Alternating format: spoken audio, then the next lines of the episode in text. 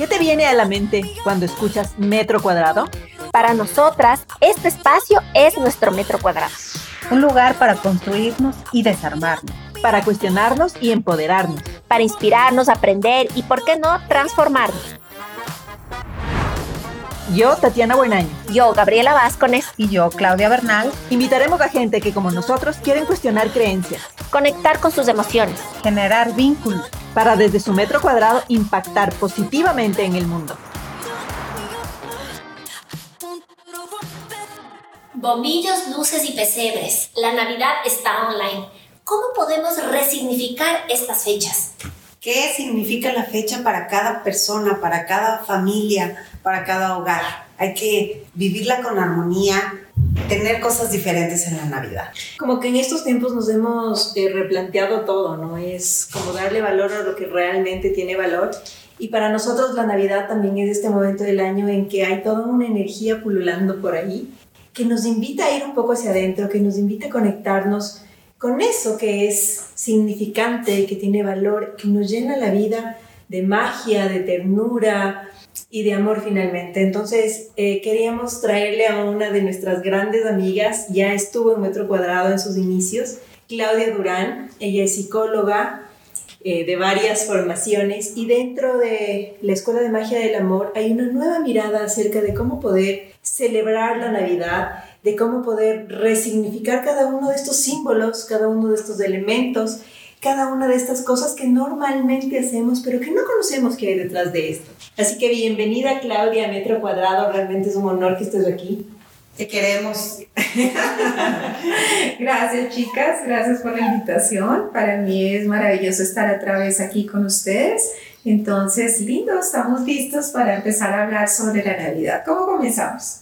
No, cuéntanos cuál es este verdadero significado que hay detrás de esta palabra Navidad, de toda esta simbología que, que por veces la armamos y que se ha perdido en la parte comercial y que no tiene el valor, ¿no? Que, no, que no sabemos qué significa, que no sabemos qué significa cada uno de los miembros del pesebre, que no sabemos qué significa el árbol y que lo repetimos y lo repetimos, que, pero que por veces es importante poder transmitir a nuestros hijos y a nuestras familias y a las generaciones que vienen qué era lo que significaba, de dónde nació.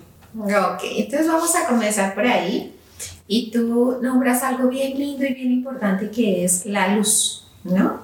Entonces la Navidad nos está conectando finalmente con nuestra luz interior. Y esa luz interior que muchas veces sentimos que no está, que está apagada, que creemos que no existe y finalmente sí está.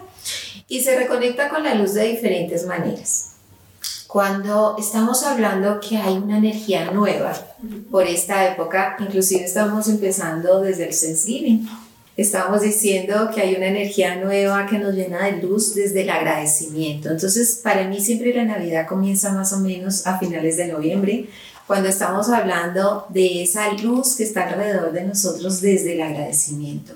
Agradecer el estar, agradecer lo compartido, agradecer la familia, agradecer lo que hemos recibido bueno y agradecer lo que también ha sido contrastante, difícil y sumamente movedor durante todo el año. Entonces ahí comenzamos con una primera luz importante que necesitamos empezar a aprender. Que ese es el verdadero desafío, ¿no? Porque agradecer todo lo lindo es como que súper fácil y natural, pero agradecer lo que no nos gustó, agradecer muchos duelos, agradecer a esas personas que perdimos, agradecer ese trabajo que ya no está, agradecer ese hijo que partió, agradecer eso que no nos gustó, eso sí es como difícil, Clau. Sí, sí, sí, es difícil, no es fácil, pero es todo un reto, ¿por qué?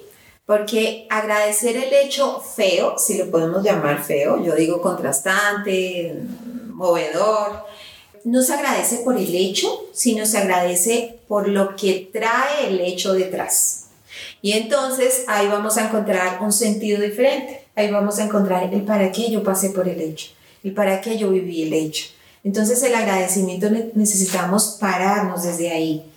Eh, muchas veces me dicen en consulta, Clau, pero ¿cómo voy a agradecer el uh, divorcio, el, en este momento eh, el trauma que tuve, en este momento eh, la situación con mi empresa, que es súper retante. No, no, no, eso no lo puedo agradecer. Entonces no vamos a agradecer ese hecho, vamos a agradecer el sentido del aprendizaje que nos trajo el hecho después. Cuando empezamos a agradecer ese sentido, encontramos que hubo un para qué.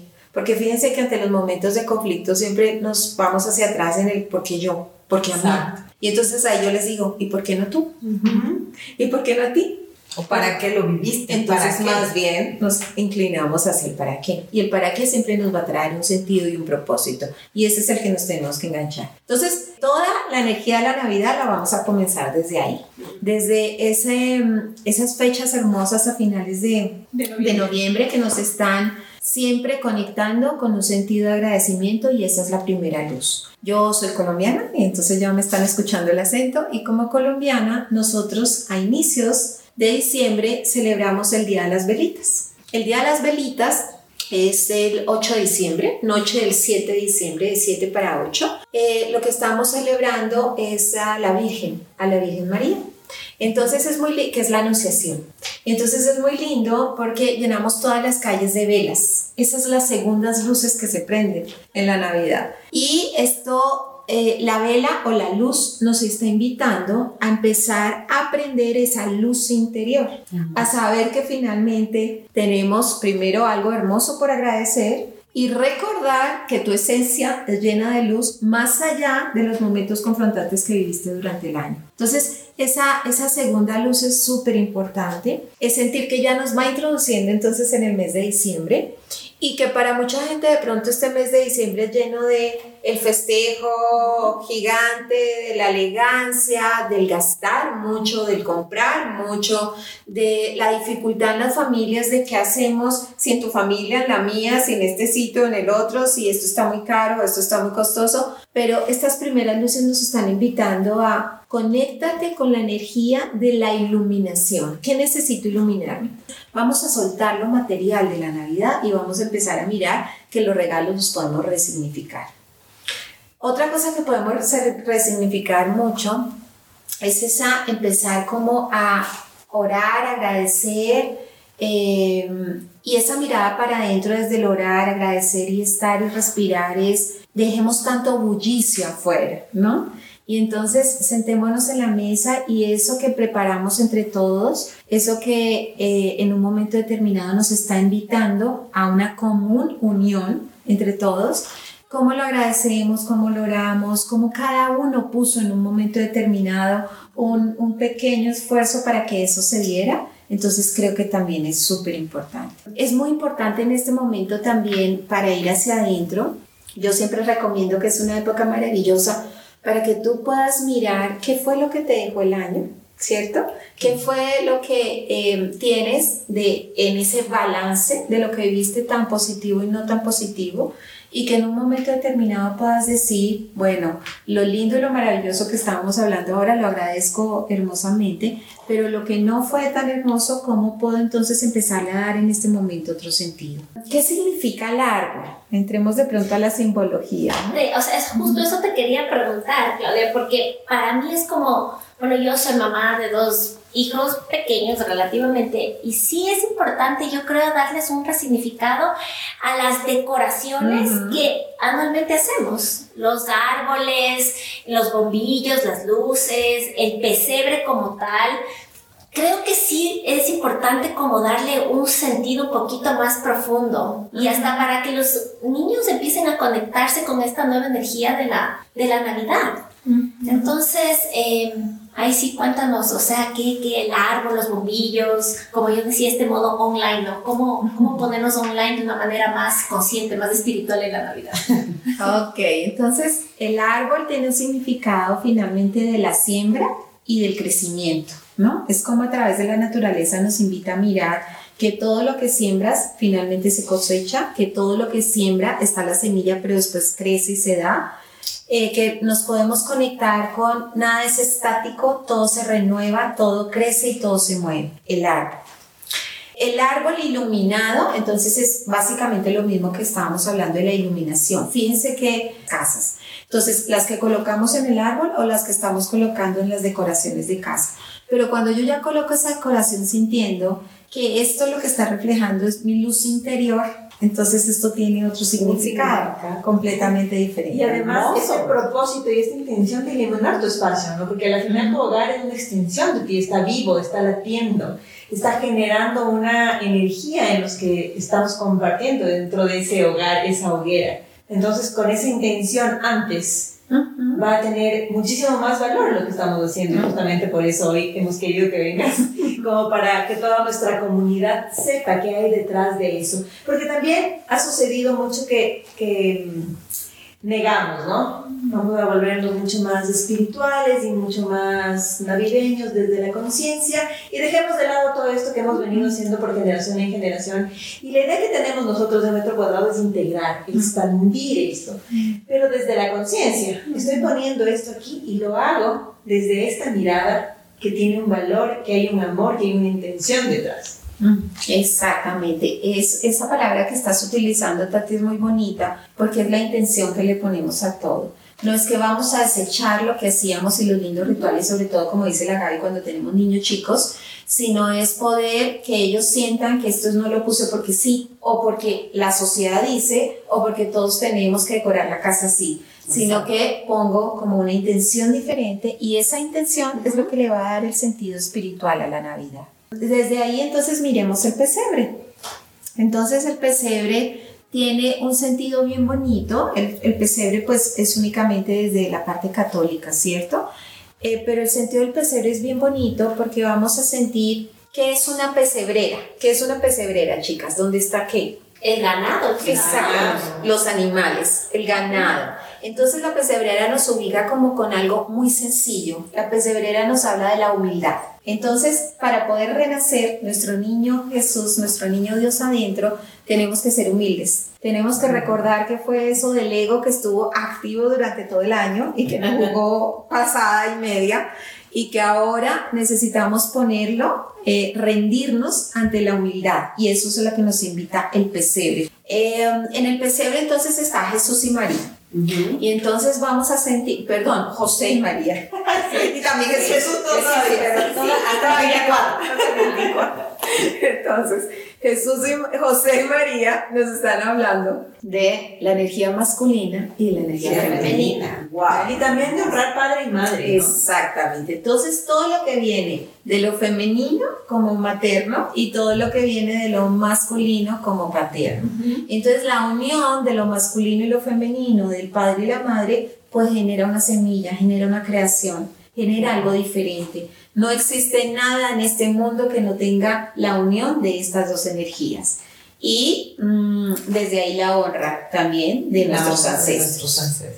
Eh, ¿Qué más hay en un pesebre? En un pesebre está la estrella, ¿cierto? Que guió a los Reyes Magos. Entonces la estrella nos está indicando como esa luz que me debe guiar, esa luz que debe estar permanente en mí, que yo debo sentir que tiene que ser mi foco, mi guía. Muy frecuentemente durante el año estamos inmersos en oscuridades y estamos entonces en situaciones densas que nos cuesta mucho, que no vemos, que no nos gusta. Bueno, O que creemos que nuestra luz se apagó, Se apagó. que, que no, la, no la ves por ningún lado, te sientes perdida. O sea, sí, Sí. pasa. sí pasa. Porque perdemos el enfoque, ¿no? Exacto. Es como esto, dejarnos llevar por las olas, pero no sabemos hacia dónde vamos. Y como Exacto. a mí me encanta ese cuento de Alicia en el País de las Maravillas, cuando Alicia le dice al conejo, ¿para dónde me voy? ¿Para dónde quieres ir? ¿Para si no sabes ir? para dónde quieres ir, cualquier camino te sirve, pero no vas a llegar seguramente a ninguna parte. Entonces, la estrella es como ese enfoque, tener claro, podríamos hablar de la conciencia y el propósito ahí, claro. Yo creo que sí, finalmente es un poco eso, ¿no? Cuando yo tengo eh, esa claridad,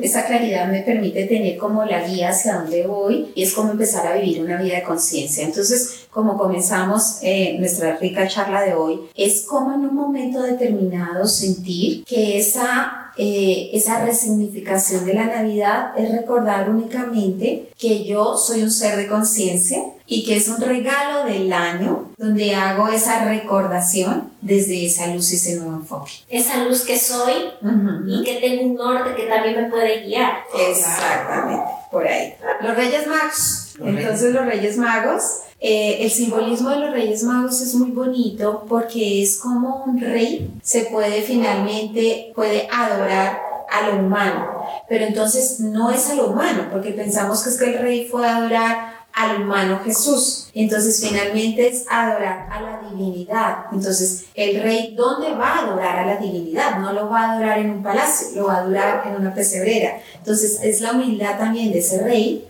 de esa divinidad grande que puede ver de frente a la otra divinidad. Entonces no somos chicos, somos hijos de reyes, somos iguales en eso. Ahí estaría dado el de alguna manera. Exactamente. Y vernos finalmente como hermanos, ¿no? Como hermanos, ahí es donde nos encontramos.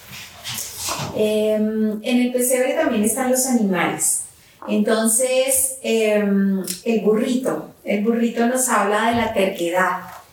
Entonces, ahí siempre la pregunta para los niños, Gaby, ¿qué más rituales podemos tener con los niños? Es preguntarles, ¿qué tanto, y para los niños y para nosotros de ladito, entonces, no, es tanto para mí tampoco, porque la a todo nivel, a todos nos toca, a todos nos toca. ¿Qué tanto fuimos tercos durante este año? ¿En dónde se expresó tanto esa terquedad? ¿Cuáles fueron los resultados que tuvimos de la terquedad en nuestras vidas? Entonces es bien bonito porque el burro nos recuerda eso. Nos recuerda que somos muchas veces muy obtusos y estamos dejando de ver lo que ya está ahí fácil a nuestro alcance y que lo que fluye, lo que mm, se mueve es hacia donde tenemos que caminar, pero estamos diciendo no, no, no, no, no, es para el otro lado, ¿no? Entonces es difícil. Em, ¿Qué otro animalito hay? La vaca. La vaca nos, nos em, tiene una simbología como la del buey, decimos vaca o buey. Y entonces es, esa, ese vaca o buey es el que eh, nos ayuda a arear, arar, arar la tierra, ¿no? Entonces es como el esfuerzo, el esfuerzo que hacemos, no hasta, Dios mío, ya caí rendida porque agoté mi energía, pero que finalmente necesitamos hacer un esfuerzo en este camino de evolución. Bueno, que, que, va a tener un esfuerzo. Que tienes un esfuerzo, porque ahora como vivimos al inmediato, todo es inmediato, el celular es inmediato, todas las redes. No queremos, no queremos parar. Yo, yo me doy cuenta que no queremos nos cuesta. Parar, nos cuesta y no debe de ser así. Exactamente. Entonces la pregunta ahí sería, ¿qué es lo que necesitas en tu día, día y en tu vida? Ponerle más esfuerzo, sentir que de pronto te faltó un esfuerzo y que para el próximo año voy a, a manejarlo desde otro lugar. La ovejita. Entonces la ovejita nos habla de la docilidad, de la docilidad, de la ternura. Entonces em, es entrar a mirar en dónde no fui dócil o qué necesito ser para ser más dócil como en un momento determinado la docilidad también me va a permitir encontrarme con la divinidad. No tengo que entrar a luchar, que entrar a volverlo algo grotesco, feo, difícil, sino que cuando me rindo desde la humildad que hablábamos, eh, ser dócil también me permite entrar en fluidez. Y también te permite disfrutar, claro. Porque muchas veces es tan duro, tan cruel, tan este, tan rígido, tan, rígido, tan agota, agota. Entonces, esa, esa parte es linda porque logras disfrutar esa parte tuya que probablemente esa terquedad, ese burrito que está ahí y no hará molesta. Sí. Qué importante este mensaje, ¿no? Y qué oportuno ahora poderle, en esta época en que nos hemos conectado con lo que verdaderamente tiene valor, o por lo menos la mayoría de nosotros desde haber estado en una pandemia, de haber estado hacia adentro, es fundamental saber lo que realmente tiene valor. Ahora vamos a entrar en el metro cuadrado de Claudia Durán y te vamos a hacer unas preguntas muy rápidas que nos contestes con lo que primero viene a la mente. Okay. Eh, ¿Cuál es tu libro favorito? ¿Qué libro recomendarías? Hay muchos, me encantan muchos, pero este año estuve súper conectada con piensa con de Yeshe. Mis favoritos. Uno de los favoritos. Uno de los másteres de este año. ¿Ah, sí? Sí, sí, sí, ¿Qué tiene Claudia Durán en su mesa, en su mesa de noche? Libros. Libros. ¡Qué bien! Libros. Y cuéntanos, Clau, ¿Cuál es tu mejor Navidad? ¿Cuál es el recuerdo de Navidad que más presente tienes en tu mente? Muchas, muchas. Realmente fueron muchas Navidades lindas, pero no quiero pecar de, de aquí la muy iluminada de sabionda, pero les quiero decir que la Navidad del año pasado fue una de las más, más, más bonitas. Durante les voy a contar que se me había olvidado en, en el último que me estabas pidiendo rituales, el de la pandemia eh, cogí y fui y compramos pijamas navideñas. Oh, sí. sí, vieron la foto. Entonces, foto y mi familia hizo lo mismo. Sí, Creo que todas las todas las familias. familias estaban con el tema de las pijamas navideñas. pijamas. Entonces fue hermoso. Fue una Navidad muy sentida porque fue muy hacia adentro, tan adentro que fue la intimidad de la pijama. De la pijama. ¿Ves? Algo como tan, tan, tan de casa, tan hogareño. Entonces creo que esa fue la La mejor. Navidad anterior todos agradecimos la vida. Navidad. Que Era como, ¿y qué más básico que la Navidad? No importaba el regalo, no importaba la cena, muchísimos no pudimos ni salir a comprar un regalo, pero si ya gozabas de estar al lado con tu familia íntima, ese era un privilegio. Ya, claro. Ya, el ya era ya era el regalo. Ya Entonces, es regalo. sí, yo, yo concuerdo contigo que fue una de las Navidades como más sentidas. Más sentidas. Sí. La más, Yo- la más como ca- más cálida en tu, en tu vida. Por ejemplo, yo hice un ritual que de repente amanecí el, el 16 de diciembre y dije, voy a hacer. Yo vivo me- en México, mi, mi gente vive allá y vivo lejos y las navidades siempre me pegan. Entonces es bien sensible para mí. Y decidí compartir la Navidad con todos mis seres queridos. Y mandé a hacer unos portarretratos, bueno, no los hice, los hicimos mis hijos y yo. Y pegamos fotografías que sacamos de mi mamá, de, y, lo, y lo llené el árbol. No, el árbol lo llené de fotografías. No sabes qué lindo sentí, porque me sentía acompañada. O sea, hicimos la cena, mi marido los cuatro, bueno, sí estuvieron algunas personas, pero el sentirte acompañada, aunque vivas lejos, siempre yo creo que es lindo que cada año inventes algo Algo diferente. algo diferente en tu situación. En la mía es que vivo lejos, que no siempre puedo ir. En el caso de otras personas que extrañas a una persona, puedes hacer un ritual. Entonces, me pareció que es la más sentida. O sea, lindísimo. Sí, bueno, mi Navidad pasada, mi Navidad más especial, ya que todos lo están mencionando, fue el año pasado porque a mi esposo le dio COVID justo en la Navidad. Entonces, para nosotros, eh, la verdad, eh, fue un sentimiento de total agradecimiento. Saber que mi esposo vivía, que mi esposo se recuperaba. Y a pesar de la neumonía que tenía. Entonces, la verdad, los árboles, los bombillos, las luces del pesebre, quedaron en un segundo plano porque empezamos a ver lo que realmente valía. Y fue lindo porque la familia, a pesar de estar en cuarentenados, eh, estuvieron fuera de la casa. Y hicieron una cena al aire libre y se dieron modos para acompañarnos y para estar ahí, para hacer una cena con pavo, para hacer dando gracias a Dios y, y sentirnos acompañados. Entonces fue una experiencia muy linda y muy fuerte a la vez. Y este año, por ejemplo, eh, bueno, tengo la bendición de que mi esposo está muy sano, está muy fuerte y, ya, pero sí quiero celebrar la Navidad con estos nuevos ritualitos, de este, esta, darle estos resignificados, porque es una época que sí quiero celebrar y la quiero celebrar como debe ser. Y me parece que celebrarla desde la conciencia y desde el amor es Um, es algo que, como decía Tati, le pone propósito, le pone intención y nos ayuda a expandirnos. Así que feliz Navidad. Muchísimas gracias, Claudia. Siempre es un honor tenerte con nosotros, realmente, no solo en nuestro metro cuadrado, sino como amiga. Así que muchísimas A gracias. ustedes. Gracias. Gracias, Clau, por tus consejos y porque esta Navidad sea más iluminada para cada hogar. Que así sea. Y les deseamos a todos ustedes una feliz Navidad en compañía de todos los seres queridos y que podamos agradecer a los que no son tan queridos también y sobre todo dar ese valor de ir hacia adentro y de iluminar cada una de esa luz que tenemos en el corazón. Creemos que es la manera de poder contribuir a la paz y a la esperanza en este mundo. ¡Feliz Navidad!